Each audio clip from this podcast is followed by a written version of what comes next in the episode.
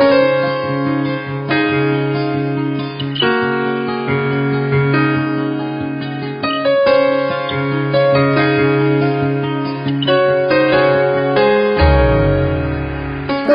朋友，大家好，我是今天的节目主持人苏怡如。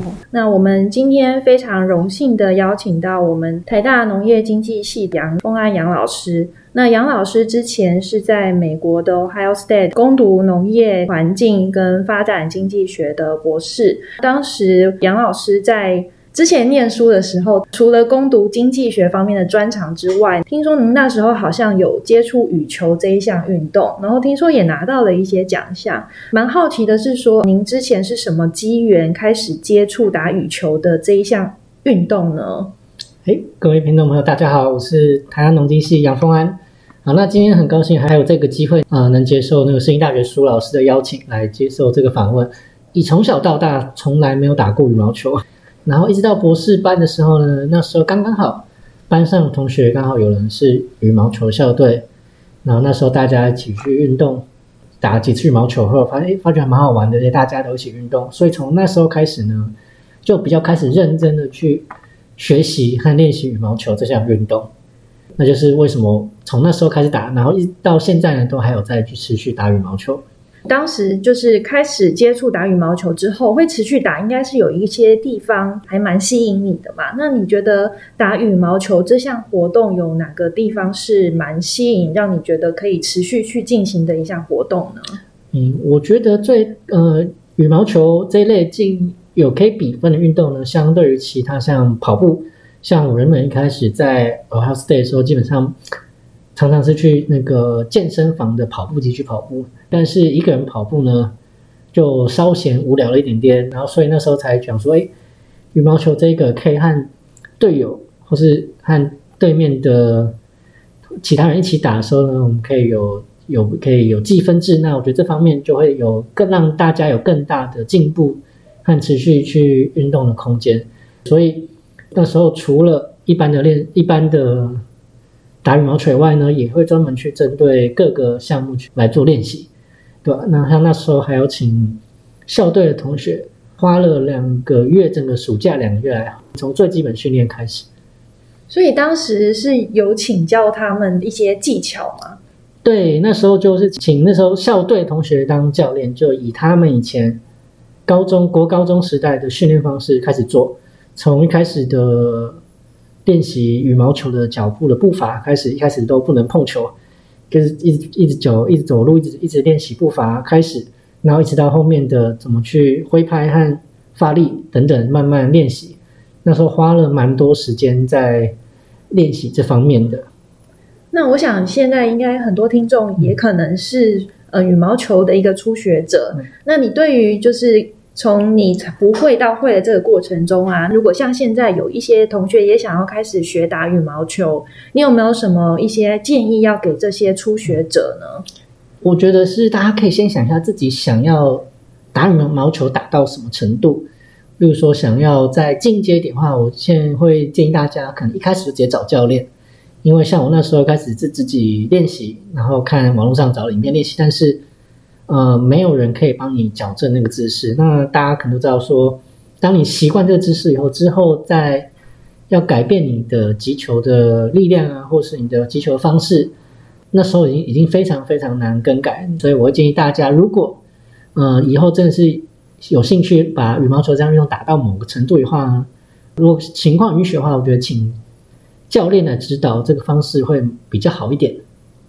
像呃，你们经过了这么多的训练之后啊，你有没有就是去参加一些比赛的经验呢？也可以跟我们这些听众朋友分享一下吗？对，其实那时候刚刚好有一些机会，那时候打了几年以后呢，后面有一些机会刚好听到说美国在其他地方他有办一些地区性的一些小比赛，非常非常小型的比赛。对，那时候也是第一次去，刚好打了好几次比赛，曾经呢也有一次。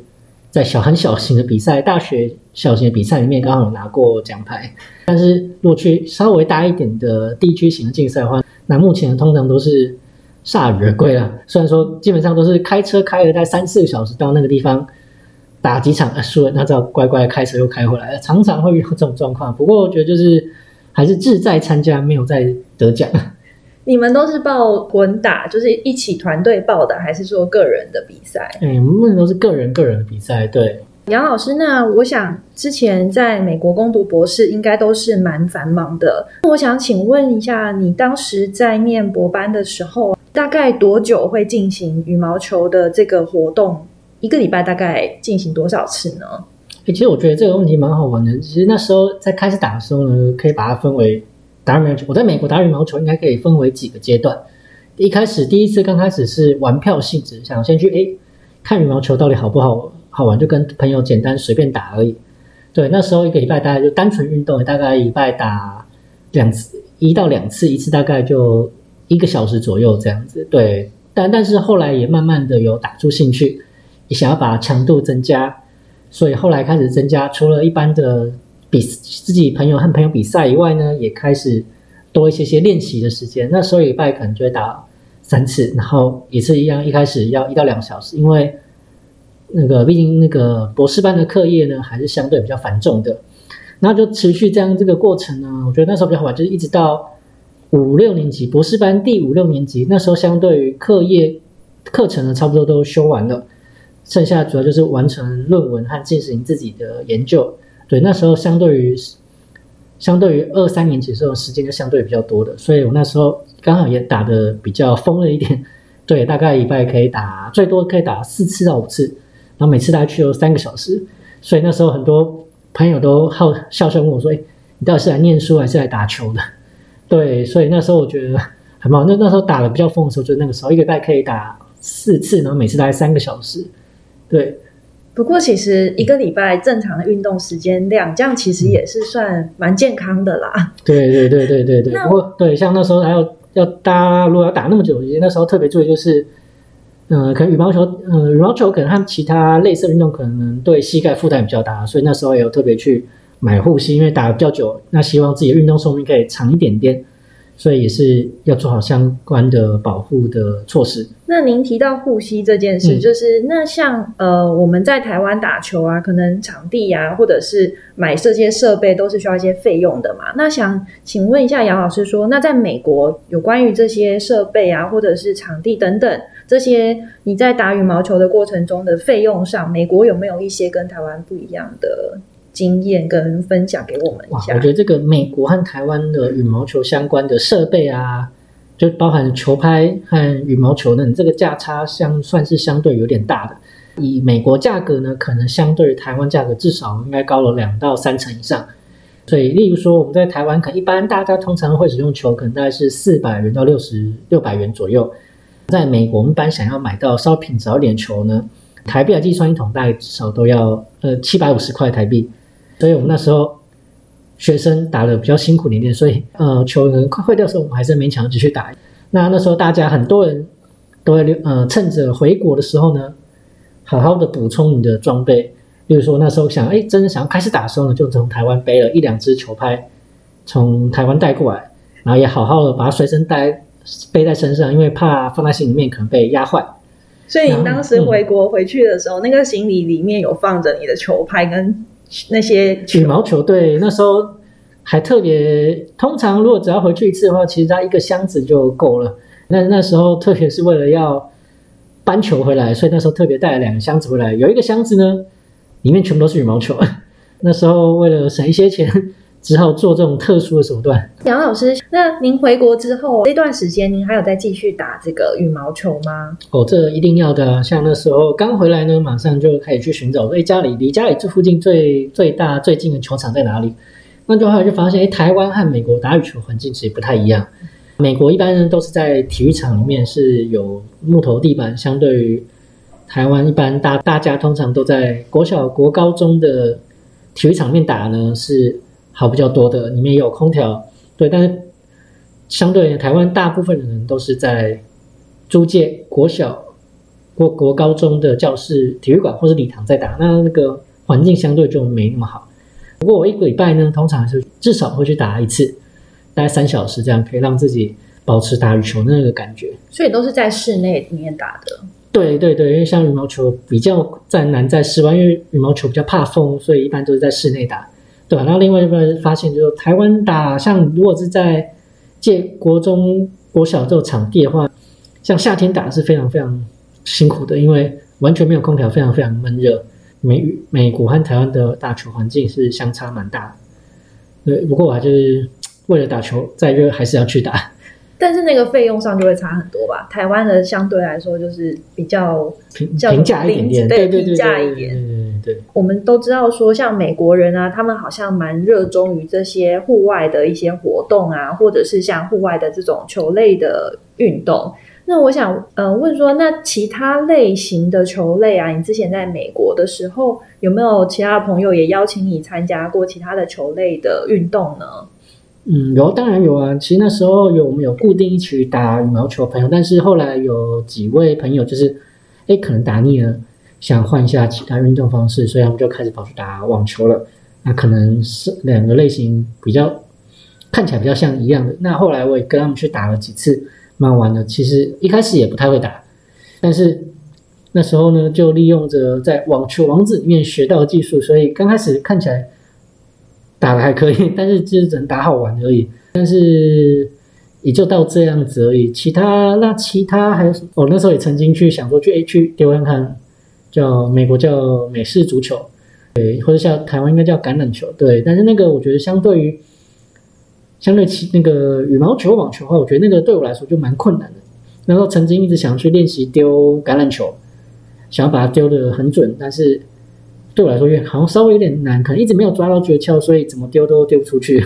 其实像这些，比如说橄榄球好了，其实，在台湾，如果你要在一般学校里面，好像比较少会接触到。哎，像这样子的话，你也是从美国到美国那边之后才开始接触跟学习的吗？对，但是橄榄球就比较像是丢着玩这样。那时候哎，刚好朋友家有，就拿起来丢两下，但是发觉哎，丢的好像不是很好，就会发觉哎，它好像需要某个。特定的技巧才有办法像丢出去很漂亮这样子，但是后来就就没有一直练习下去了。所以从你那个观察中，是不是美国人他们其实有很多活动啊？他们其实都是还蛮喜欢，就是随随时有各种户外活动，当做是他们的一个休闲娱乐可以选择的选项呢？对，其实美国人相对于室运动，他们真的很喜欢，非常非常喜欢户外运动，像是。那时候家里常常外面家里的家户外面都会有阳台，那就发现哎，跟台湾人不太一样。美国人最喜欢坐在户外看书，或是做什么其他事的。像我话就基本上不会待阳台那边。对，美国人也非常非常喜欢晒太阳。那打运动的话呢，他们当然就是在户外打网球，蛮多美国人，我们那边蛮多美国人在户外打网球的。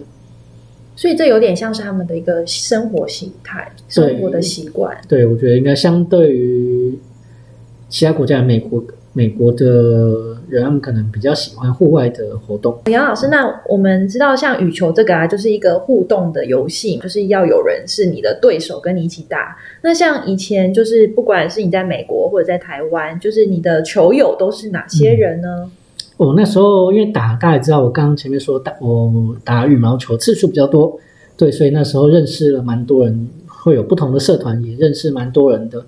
那其实每一般而言呢，美国人打羽毛球的比例非常非常低，就算有打的人呢，那可能也比较像是一般的，呃，随便随便做的运动，他不会比较没有稍微认真的打，就比较像是后面大家随便打个羽毛球这样子。其他像是。打羽毛球比较人比较多的呢，包含了中国的学生，那比例是最高的。他们的相对他们的呃技术呢也比较好一点点。那那时候呢，我们的台我们也有个台湾同学会，刚好那时候大家也蛮愿意花时间一起来打羽球，所以我那时候至少参加了嗯中国学生的羽毛球社团，还有台湾同学会的羽毛球社团。除了学生社团以外，那时候还蛮蛮多。在我们学校附近居住的华人的社团，我有去参加。那当然，他们都是那个在外面已经有工作过的人士，但是我有参加他们社团，那他们也有也都有持续在我们学校在打。所以我觉得那时候就真的打羽毛球，认识了蛮多人的。可以发现，哎，大家有医生，那也有是牧师。就但是多认识利用羽球这个活动呢，以以球会有认识蛮多人，也蛮好玩的。那那一直到毕业后呢，我们。偶尔也会跟他们持续联络。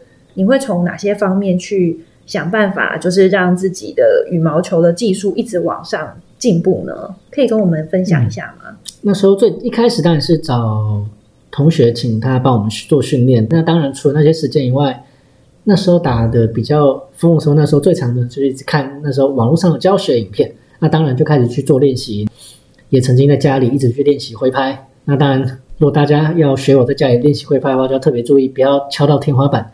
那时候曾经，诶，刚买一个刚背一支新的球拍回来，敲到天花板一下就非常心痛，漆掉了蛮多的。所以大家在练习的时候也是要特别注意。然后呢，大家诶，我们在写论文的时候，还在思考的过程中呢，不会用到手，那时候就可以边想论文，然后是边挥拍做练习，那也是蛮好玩的地方。前认识杨老师的时候啊，我只知道他在就是计量啊、模型这一块其实是非常的厉害，然后我完全不知道说 杨老师其实对于羽毛球也非常的专精。因为这一集的这个访问，我才知道说，哎，其实他也有这样的一个斜杠的一个专长。今天非常感谢杨老师来接受我的一个访问。我们今天的节目呢，就到这边。非常谢谢大家的一个聆听，谢谢大家，谢谢大家，大家拜拜，拜拜。